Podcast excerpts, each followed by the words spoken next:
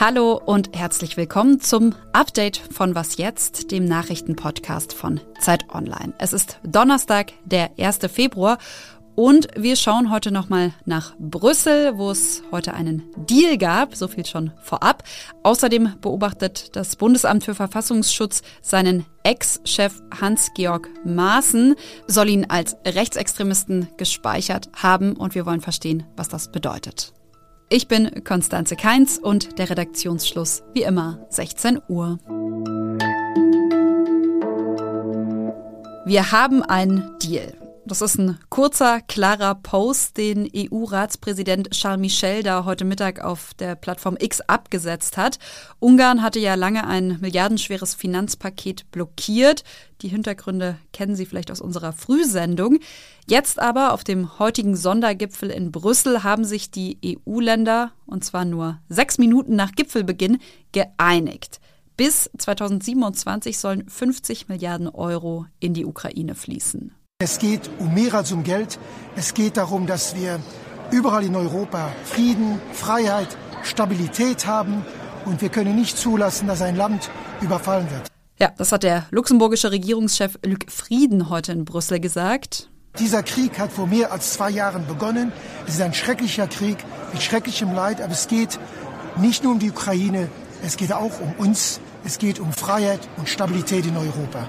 Für die Ukraine kommt diese Hilfszusage zu einem kritischen Zeitpunkt, muss man sagen. Russland hat seine Drohnen- und Raketenangriffe auf das Land zuletzt wieder verstärkt und gleichzeitig sinkt ja in den USA die Unterstützung für die Ukraine, denn die Republikaner, die blockieren ja im Kongress wegen innenpolitischen Streitigkeiten die Hilfen für die Ukraine. Ja, und aus der Ukraine selbst von Präsident Zelensky, da gab es dann heute Lob für die Brüsseler Einigung. Und zwar hat er gesagt, die Zusage werde die langfristige wirtschaftliche und finanzielle Stabilität seines Landes stärken. Nach der wochenlangen Blockade durch Ungarn jetzt also Zahlungen. Und man fragt sich schon, ja, wie ist das gelungen? Also was hat die EU das Ja von Viktor Orban gekostet? Genau die Frage habe ich nochmal weitergegeben an meinen Kollegen. Sie kennen ihn zu diesen Themen schon, den Politikredakteur Ulrich Ladurna. Orban hat eigentlich äh, eine gesichtswahrende Lösung bekommen, aber keine materiellen Vorteile. Das hatte man ja befürchtet, dass man die Zustimmung Orbans äh, praktisch erkaufen würde. Das ist wohl nicht geschehen. Insofern kann man sagen, war dieser Gipfel doch ein Erfolg und die Europäische Union hat sich als geopolitischer Akteur profiliert. Das ist das Fazit dieses Gipfels. Äh, Orban kann nach Hause gehen und kann in seinem Publikum sagen, ich habe da doch einiges erreicht äh, und ich glaube, damit kann er sich auch begnügen. Ganz anderes EU-Thema, aber heute auch aufgeploppt, das Lieferkettengesetz. In Deutschland gibt es so ein Gesetz ja schon. Die EU-Variante würde jetzt aber nochmal darüber hinausgehen. Ganz grob zusammengefasst soll das geplante Gesetz nämlich unter anderem ermöglichen, dass große Firmen zur Rechenschaft gezogen werden können, wenn es zum Beispiel in ihren Produktions- oder Lieferketten Kinder- oder Zwangsarbeit gibt. Eigentlich war das längst fertig verhandelt, dieses EU-Gesetz, aber jetzt will die FDP das doch nochmal verhindern.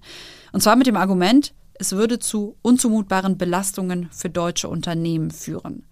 Sollte sich Deutschland tatsächlich im Parlament enthalten, würde es möglicherweise keine ausreichende Mehrheit für das Lieferkettengesetz geben. Naja, was jetzt der SPD-Bundesarbeitsminister Hubertus Heil will der FDP nun erstmal einen Kompromiss vorschlagen. Eine Meldung sind wir Ihnen von gestern noch schuldig. Folgendes.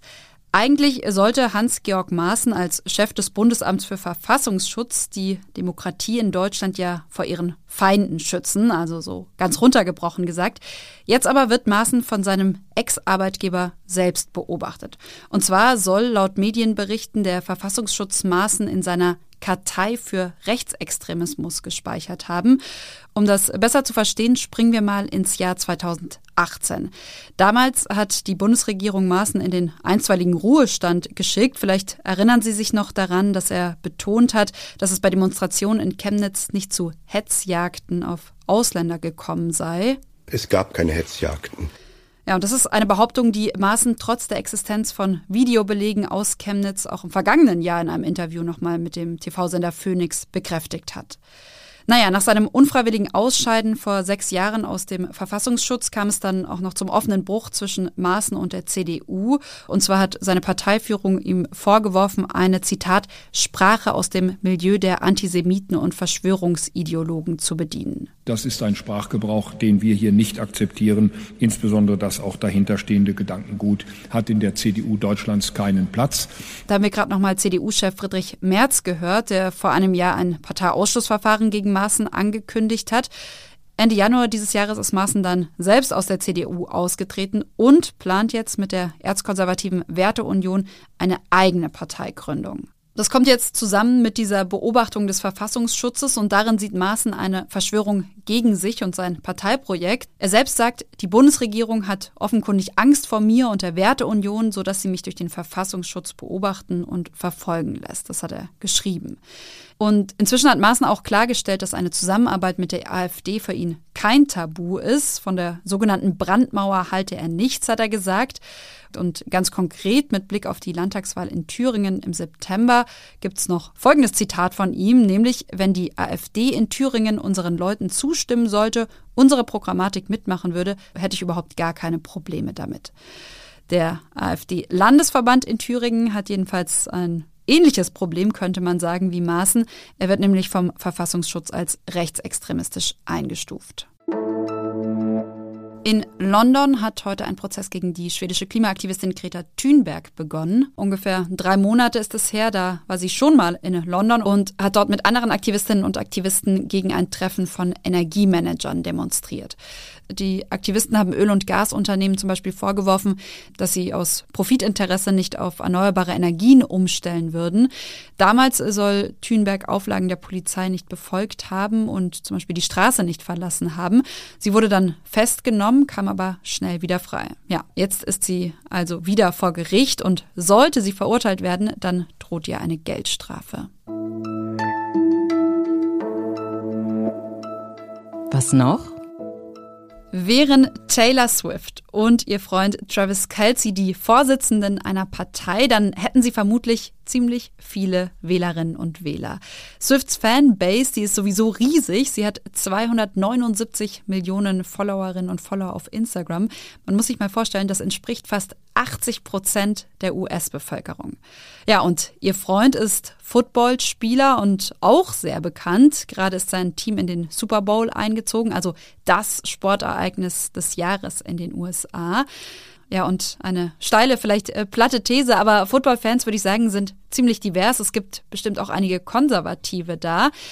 Swift und äh, Kelsey, die haben zwar noch jedenfalls keine eigene Partei, aber Republikaner fürchten jetzt, dass das Paar bei den anstehenden US-Wahlen die Demokraten supporten und dadurch den Wahlkampf beeinflussen könnte.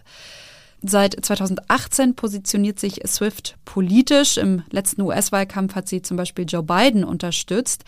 Ja, und einige Republikaner warnen jetzt davor, dass Swift ein, Zitat, Tsunami auslösen könnte, der nur sehr schwer aufzuhalten sein wird, wenn sie eben wieder Biden unterstützt. Geht sogar noch einen Schritt weiter. Es gibt mittlerweile sogar schon eine Verschwörungserzählung. Taylor Swift sei Geheimagentin des US-Verteidigungsministeriums. Das hat ein Fox News-Moderator angedeutet. Das ist natürlich völliger Quatsch. Das Pentagon hat es auch schon dementiert. Und ja, Taylor Swift selbst liefert zumindest den passenden Songtitel als Antwort zu all dem, nämlich Hawks. Und das war's von Was Jetzt an diesem Donnerstag. Sie können uns gerne schreiben an wasjetzt.zeit.de geht das. Ich, Konstanze Keins, verabschiede mich, bedanke mich für die redaktionelle Unterstützung bei meiner Kollegin Isabel Daniel. Und morgen früh, da hören Sie hier dann meinen Kollegen Janis Kamesin. Bei ihm geht's unter anderem um den Vorwurf der Union, die Ampel würde das Wahlrecht manipulieren, um bei den nächsten Wahlen besser abzuschneiden. Das war's. Ich wünsche Ihnen einen schönen Abend. Bis dann.